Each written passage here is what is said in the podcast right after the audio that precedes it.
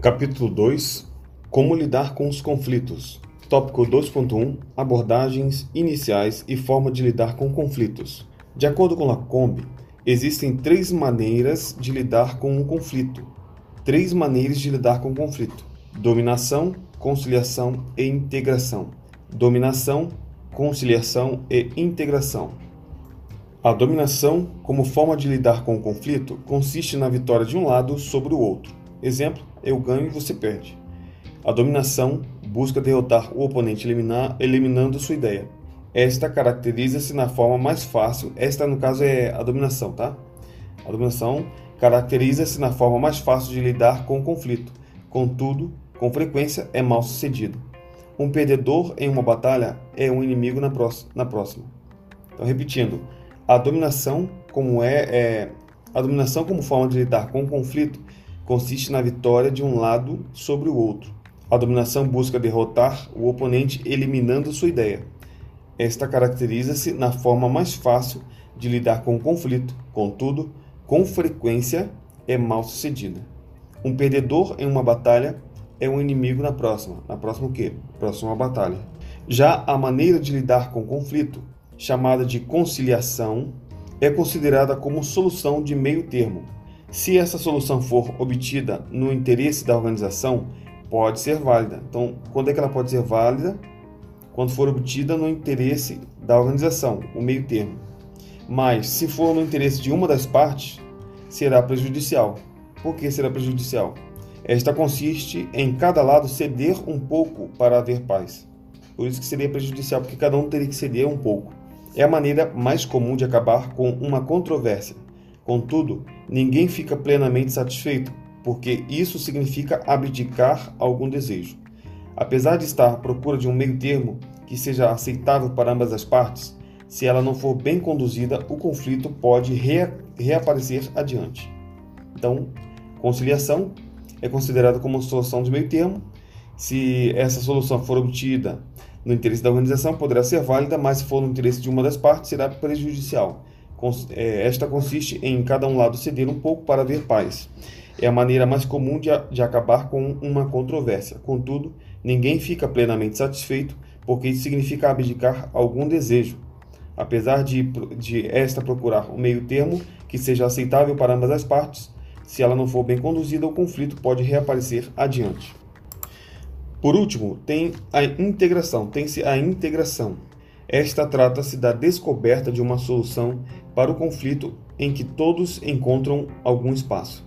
Então, a integração trata-se da descoberta de uma solução para o conflito em que todos encontram algum espaço. Nesse caso, as partes envolvidas trabalham ativamente. As partes envolvidas trabalham ativamente na integração para encontrar uma solução de modo que ninguém tenha que sacrificar coisas, coisa alguma. Diferentemente da conciliação, que é o meio termo, que lida, que vimos que cada um tem que ceder, né? que lida com o que já existe, não havendo criação, a integração cria algo novo, envolvendo uma solução criativa ou a eliminação de barreiras psicológicas. Na integração, buscam-se todas as possibilidades, todas as possibilidades, junto com o oponente, para solucionar o problema, até que se encontre uma alternativa que seja aceitável para todos alternativa aceitável para todos. Então, a integração busca-se todas as possibilidades junto com o oponente para solucionar o problema até que se encontre uma alternativa que seja aceitável para todos.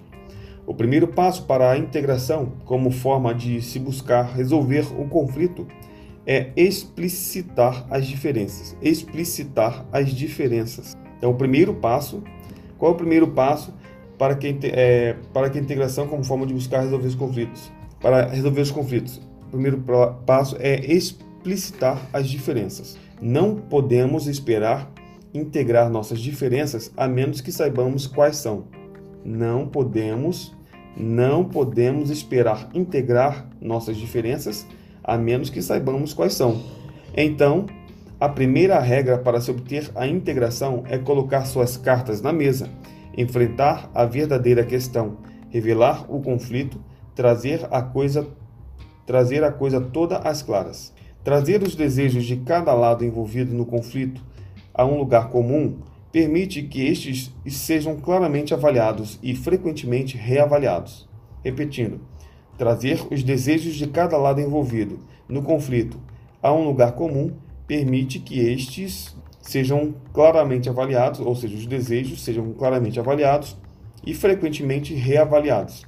Nesse ponto, há a tendência de surgir uma ideia criativa que requer inteligência, percepção aguda e inventividade brilhante que permita que todos fiquem satisfeitos. Nesse ponto, então, há a tendência de surgir uma ideia criativa que requer inteligência, percepção aguda e inventividade brilhante que permita que todos fiquem satisfeitos. Contudo, sempre, nem sempre é possível alcançar a integração, e nesses casos tem-se dominação e a conciliação. Então, nem sempre é possível alcançar a integração, então nesses casos resta a dominação ou a conciliação, né? O conflito pode ser pessoal ou funcional. O conflito pode ser pessoal ou funcional. Será pessoal se for causado por interesses pessoais, geralmente em função de valores ou desejos diferentes. Então, conflito pessoal será pessoal se for causado causado por interesses pessoais, geralmente em função de valores ou desejos diferentes.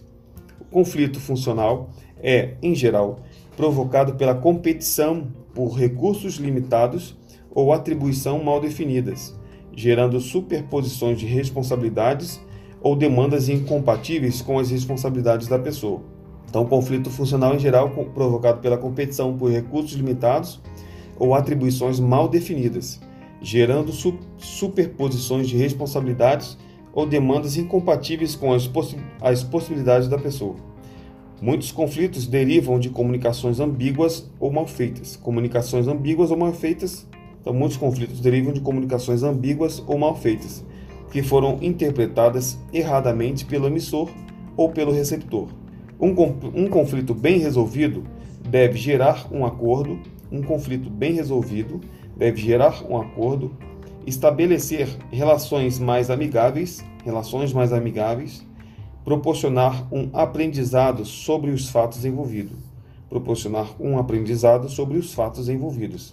O conflito pode ser altamente negativo para a organização, mas se for adequadamente conduzido, pode ser fonte de soluções criativas e de oportunidades para se, para se encontrarem novos caminhos e para se compreenderem melhor os oponentes, dissipando dúvidas e desacordos. Repetindo, o conflito pode ser altamente negativo para a organização, mas, se for adequada, adequadamente conduzido, pode ser fonte, pode ser fonte de soluções criativas e de oportunidades para se encontrarem novos caminhos, novos caminhos e para se compreenderem melhor os oponentes, dissipando dúvidas e desacordos. Os conflitos são parte necessária dos processos de mudança e, se administrados corretamente, podem ser os motores do progresso. Mesmo uma ideia ruim pode, depois de um trabalho de busca de soluções, gerar algo interessante para a organização. O conflito fornece feedback sobre os sentimentos das pessoas, permitindo uma ação quando necessária. Então, repetindo, os conflitos são parte necessária dos, dos processos de mudança e, se administrados corretamente, podem ser os motores do progresso. Mesmo uma ideia ruim pode, depois de um trabalho de busca de soluções, gerar algo interessante para a organização. O conflito fornece trabalho, o conflito fornece feedback sobre os sentimentos das pessoas, permitindo uma ação quando necessária. Um conflito mal administrado tende a gerar estresse nas pessoas envolvidas, em virtude da insegurança de enfrentar um desafio percebido sobre o qual elas não têm controle. Então, um conflito mal administrado tende a gerar estresse nas pessoas envolvidas, envolvidas em virtude da insegurança de enfrentar um desafio percebido sobre o qual elas não têm controle. Segundo Tim Yussi, as pessoas tendem a evitar conflitos por terem medo de alguns dos sentimentos, alguns dos seguintes motivos: sofrer rejeição, perda de uma relação, é, perda de uma relação, sentir raiva, ser visto como egoísta, é, dizer algo errado, ferir alguém, obter algo a que não tem direito. Então, segundo esse autor, Tim Yursini, as pessoas tendem a evitar conflitos por terem medo de alguns dos seguintes motivos: sofrer rejeição, perda de uma, de uma relação, sentir raiva, ser visto como egoísta, dizer algo errado, ferir alguém, obter algo a que não tem direito. Os conflitos, junto com as, com as ambiguidades e a sobrecarga de trabalho, são os maiores causadores de estresse. Os conflitos, junto com as ambiguidades e a sobrecarga do, no trabalho, são os maiores causadores de estresse. O resultado de um conflito está principalmente relacionado à forma como este é tratado. O resultado de um conflito está principalmente relacionado à forma como este é tratado. A administração deste envolve questões que compreendem a dinâmica organizacional e fatores como a tendência a se assumir determinada posição diante de, situação, de situações padrão, estrutura organizacional, comunicação, postura gerencial, entre outros. Repetindo o parágrafo. O resultado de um conflito está principalmente relacionado o resultado de um conflito está, de, está principalmente relacionado à forma como este é tratado, a forma como é tratado. A administração deste, deste conflito envolve questões que compreendam a dinâmica organizacional, envolve questões que compreendam fatores, é, é, dinâmica organizacional e fatores como a tendência a se assumir determinada posição diante de situação padrão, é, estrutura organizacional, comunicação, postura gerencial, entre outros. Os conflitos não devem ser ignorados ou simplesmente eliminados. Os conflitos não devem ser ignorados ou simplesmente eliminados. Deve-se deve administrá-los de forma eficiente, o que envolve seu monitoramento. Vale ressaltar que é importante que os conflitos sejam cuidadosamente monitorados para que seja possível, inclusive, beneficiar-se da sua ocorrência e obter reflexos positivos no desempenho das pessoas e da organização como um todo. Então, vale ressaltar que é importante que os conflitos sejam cuidadosamente monitorados para que seja possível, inclusive, beneficiar-se da sua ocorrência e obter reflexos positivos no desempenho das pessoas e da organização como um todo. Há contextos em que o fator gerador do conflito se mostra como sendo de grande importância. Há contextos em que o fator gerador de, do conflito se mostra como sendo de grande importância. Nesses casos, as pessoas tendem a assumir posições mais assertivas e às vezes até combativas. Por outro lado, quando o aspecto causador do conflito parece ser de baixa importância, as pessoas tendem a apresentar comportamentos passivos e aceitar que as coisas se resolvam naturalmente. Entre esses dois extremos, quando as questões são de média importância, o comportamento mais comum é aceitar que o conflito seja julgado e resolvido por terceiros. Repetindo o parágrafo. Há contextos em que o fato gerador do conflito se mostra como sendo de grande importância. Nestes casos, as pessoas tendem a assumir posições mais assertivas e às vezes até combativas. Então, por outro lado, quando o aspecto causador do conflito parece ser de baixa importância, o aspecto causador do conflito parece ser de baixa importância, as pessoas tendem a apresentar comportamentos passivos e a aceitar que as coisas se resolvam naturalmente. Então, há duas diferenças, né? Quando o fato gerador do conflito se mostra como sendo de grande importância, as pessoas tendem a assumir posições mais assertivas e às vezes combativas. Quando o aspecto causador do conflito parece ser de baixa importância, as pessoas tendem a apresentar comportamentos passivos e aceitar, as coisas, aceitar que as coisas se resolvam naturalmente. Entre esses dois extremos, quando as questões são de média importância, o comportamento mais comum é aceitar que o conflito seja julgado e resolvido por terceiros. É posição comum assumir que não existe uma forma que possa ser genericamente vista como melhor ou pior para o tratamento de conflitos. É necessário, portanto, diagnosticar, é necessário, portanto, diagnosticar cada situação, isto é, estabelecer uma relação de causa e efeito, entender a natureza, a dinâmica e as variáveis envolvidas a fim de que se possa gerenciá-las adequadamente. Em termos gerais, o que se pode fazer é encontrar pontos de convergência entre grupos ou pessoas envolvidas e estimular o redirecionamento das posturas, evitando-se, assim, possíveis consequências negativas dos conflitos ocasionados por seu caráter competitivos. Repetindo, em, em termos gerais, o que se pode fazer é encontrar pontos de convergência entre grupos ou pessoas envolvidas e estimular o redirecionamento das posturas, evitando-se assim possíveis consequências negativas dos conflitos ocasionados por seu caráter competitivo. As pessoas apresentarão diferentes comportamentos diante de situações conflituosas, os quais podem ser classificados quanto ao nível de assertividade com que se posicionam e também quanto à disposição que se tem em colaborar com a outra parte envolvida. Então, as pessoas apresentarão diferentes comportamentos diante de situações conflituosas, os quais podem ser classificados quanto ao nível de assertividade com assertividade com que se posicionam e também quanto à disposição que se tem em colaborar com a outra parte envolvida. A assertividade está relacionada ao grau de importância dado por, por parte ao interesse que está sendo defendido. A assertividade, a assertividade está relacionada ao grau de importância dado por parte ao interesse que está sendo defendido, entre aspas. Já a disposição para colaborar, disposição para colaborar está relacionada ao interesse demonstrado pelo envolvido em atender às necessidades da outra parte. Os estudos de Rocha Rocha Duran mostram que o cruzamento dessas duas variáveis dá origem a cinco posturas a serem assumidas diante de um conflito. As cinco posturas são evitar, acomodar-se, competir, colaborar, negociar ou ceder. Postura 1: evitar. Caso em que uma pessoa se mostra não assertiva e não colaborativa. Ou seja, o, obje, o objeto do conflito não tem grande importância.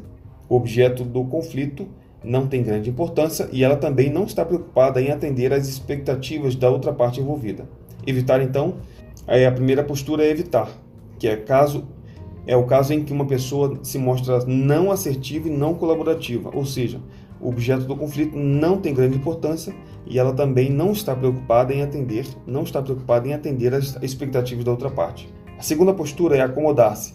Acontece quando o objeto do conflito é de baixa importância, baixa importância, ou seja, não exige posicionamentos assertivos, mas a pessoa considera importante, mas a pessoa considera importante satisfazer os interesses da outra parte. O acomodar-se então acontece quando o objeto do conflito é de baixa importância ou não exige posicionamentos assertivos, mas a pessoa considera importante importante satisfazer os interesses da outra parte. A terceira postura é o competir.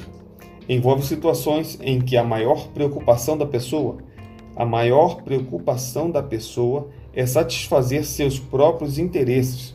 Isso é um comportamento assertivo. E ao mesmo tempo, não está preocupada com a outra parte. Não está preocupada com a outra parte. O que importa é sair vencedor da situação conflituosa. Então, a postura competir envolve situações em que a maior, em que a maior preocupação da pessoa é satisfazer seus próprios interesses e seu comportamento assertivo. E ao mesmo tempo não está preocupada com a outra parte. O que importa é sair vencedor da situação conflituosa. A quarta postura é colaborar. Colaborar refere-se a comportamentos com alto grau de assertividade, porque o objeto do conflito é importante para a pessoa, e ao mesmo tempo com alto grau de colaboração, porque é igualmente importante que a outra parte saia satisfeita em seus interesses e necessidades. Então, a postura colaborar, que é a quarta postura, colaborar, refere-se a comportamentos com alto grau de assertividade, porque o objeto do conflito é importante para a pessoa, e ao mesmo tempo alto grau de colaboração, porque é igualmente importante para a outra parte.